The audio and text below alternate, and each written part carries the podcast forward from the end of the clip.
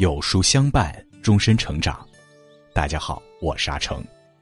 今天，让我们继续收听有书名著《女中自有豪杰在，巾帼不肯让须眉》。有一种智慧是历经三朝屹立不倒，有一种伟大是千年之后仍受万民敬仰。如今的广东茂名、海南、新加坡、马来西亚等地。成千上百座庙宇供奉着同一位女性神明，那就是被尊称为岭南圣母的南越女主显夫人。周恩来总理曾赞誉她“中国历史上第一位巾帼英雄”。今天就让我们一起来听一人一神的显夫人有怎样传奇的一生。如果你喜欢今天的分享，不妨在文末右下角点再看。一。平贼后资陈霸先。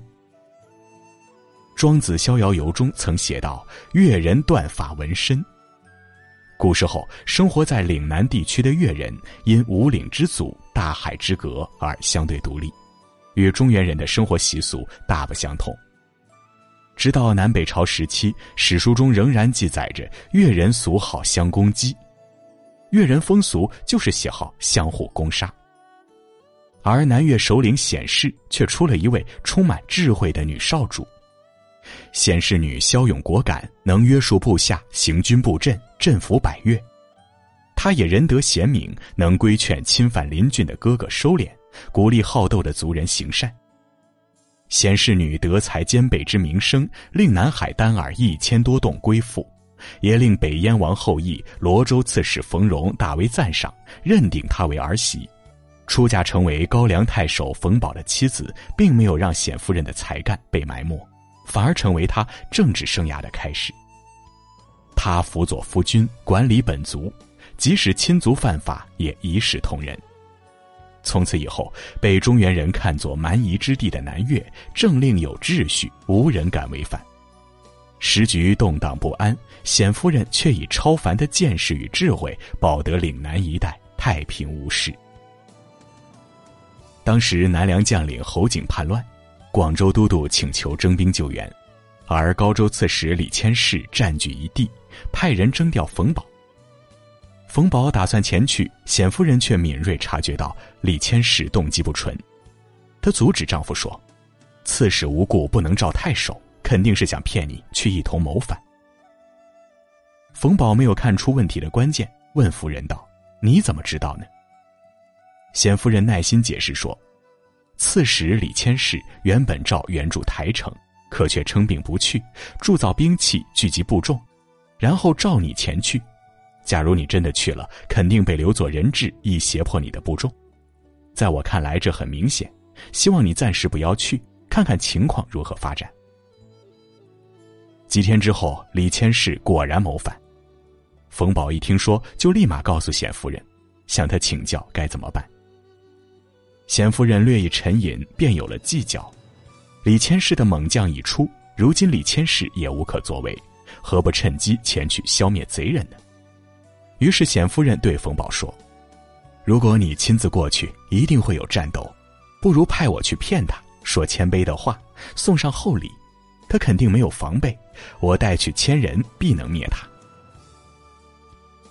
当贤夫人率领部众挑着杂物，扬言送礼而至。李千世果然大喜，毫不设防。贤夫人镇定自若，突出骑兵，杀得李千世措手不及。运筹帷幄的女中诸葛是他，杀敌无算的女中豪杰也是他。贤夫人刚毅勇敢，却不失智慧，是真正堪当大任的领导者。当战败的李千世仓皇逃到宁都，苟且偷生，贤夫人已带兵与长城侯陈霸先相会。这之后，冼夫人对冯宝说：“陈都督陈霸先很厉害，非常得民心。我看他一定能够剿灭贼人，你应该重重资助他。”古人云：“经世之道，识人为先。”未见李千世，冼夫人料事如神，窥破阴谋；一见陈霸先，冼夫人慧眼如炬，英雄相惜。未来的陈霸先用实力印证了冼夫人独到的眼光，成为陈朝开国皇帝。二，巾帼何人能并肩？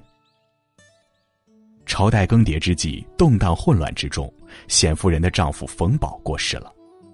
失去丈夫的孤独感毫不留情地向这位坚毅的女子袭来，可他来不及为自身伤感，岭南大乱，不足割据自立。面对百姓因战乱而流离失所，冼夫人将平调丈夫的情绪咽下肚里，独自挑起万钧重担。她带着才九岁的儿子冯仆，亲自拜见安抚百越首领。用尽全力说服各部族归附陈朝，南越因此能过上相对安定的日子。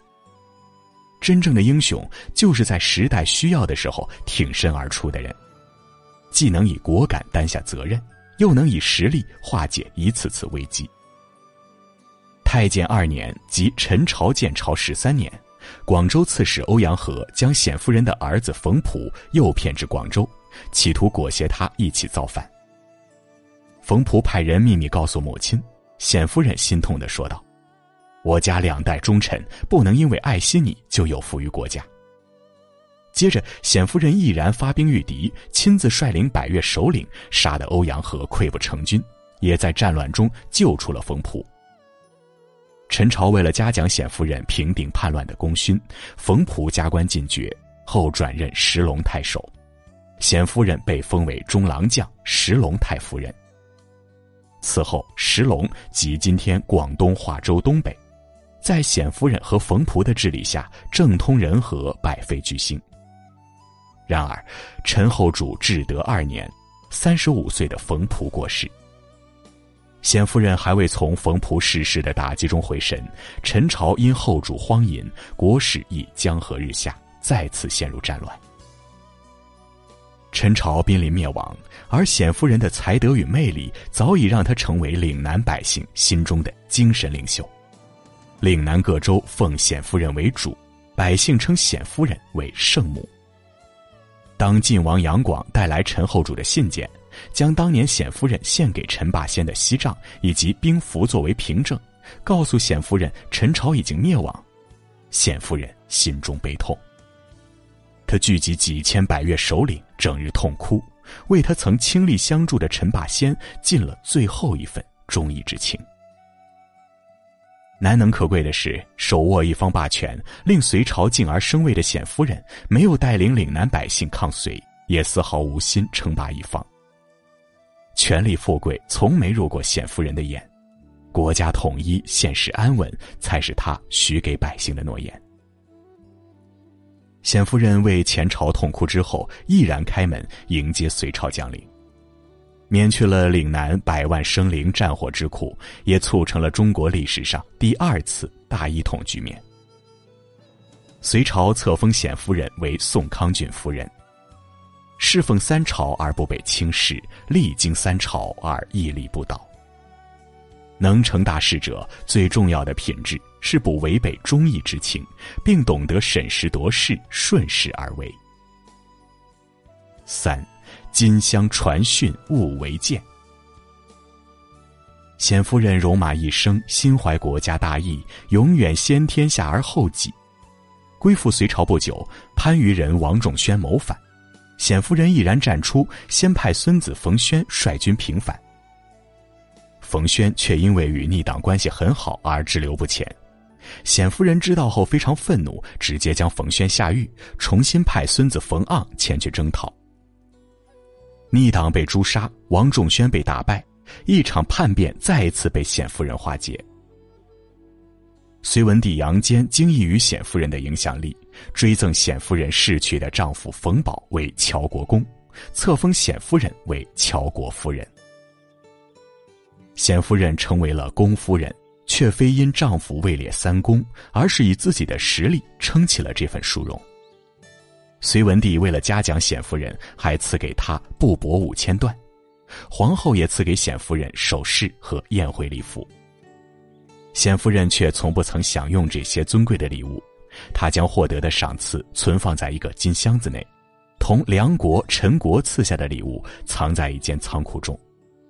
每年大集会之时，冼夫人便将所有物品陈列于庭上，告诫子孙说：“我是三代主，唯有一好心。”乱世之中，冼夫人不仅以智慧判断形势，以刚毅坚持选择，更加以一片赤诚忠于国家和百姓。故而，冼夫人以八十九十的高龄，亲自披铠甲、乘战马、率铁骑，不辞辛劳，奉诏出巡，遍访南越各族首领，只为国家统一。故而，冼夫人才无视富贵荣华，所有皇家的赏赐，她分毫不取。只为警示后世子孙，不可忘记为国效忠。历史长河大浪淘沙，冲刷了无数时代的回忆，却冲不淡英雄的精神、伟大的功绩。一千五百多年过去了，当年鼎力协助建立陈朝、促成隋朝大一统的冼夫人，已经从人变成了神，成为岭南一带影响广泛的女性神灵。他渡海平定的海南，为了纪念他，建立了一年一度的军坡节，在当地胜过过年的热闹。他活跃的粤西一带，流传多年的年历文化，游神风俗一定会见到冼夫人的神灵形象。身前身后，他都是传奇。这样的一生，不逊色于任何男儿创造的精彩。不恋富贵，不辞艰淡，是一个女人。最好的活法。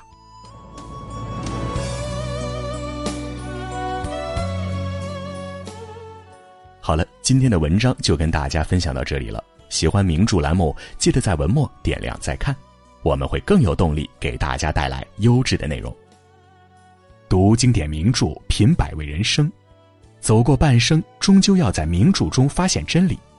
书友们好，有书四大名著栏目已更新完毕，全部十七期一百一十九篇深度好文章已做成大合集。今天有书君想要一次性全部送给大家，不做任务不发圈，直接免费领取，收藏到微信永久免费回听，还能分享给朋友听，让人生更丰盈。扫码加有书君好友，立即领取吧，还能和有书君成为好朋友。长按扫描文末二维码，在有书公众号菜单免费领取五十二本好书，每天有主播读给你听哦。女中自有豪杰在，巾帼不肯让须眉系列正在连载中。明天我们一起来听杨妙珍的故事。我是阿成，我在山东烟台向你问好。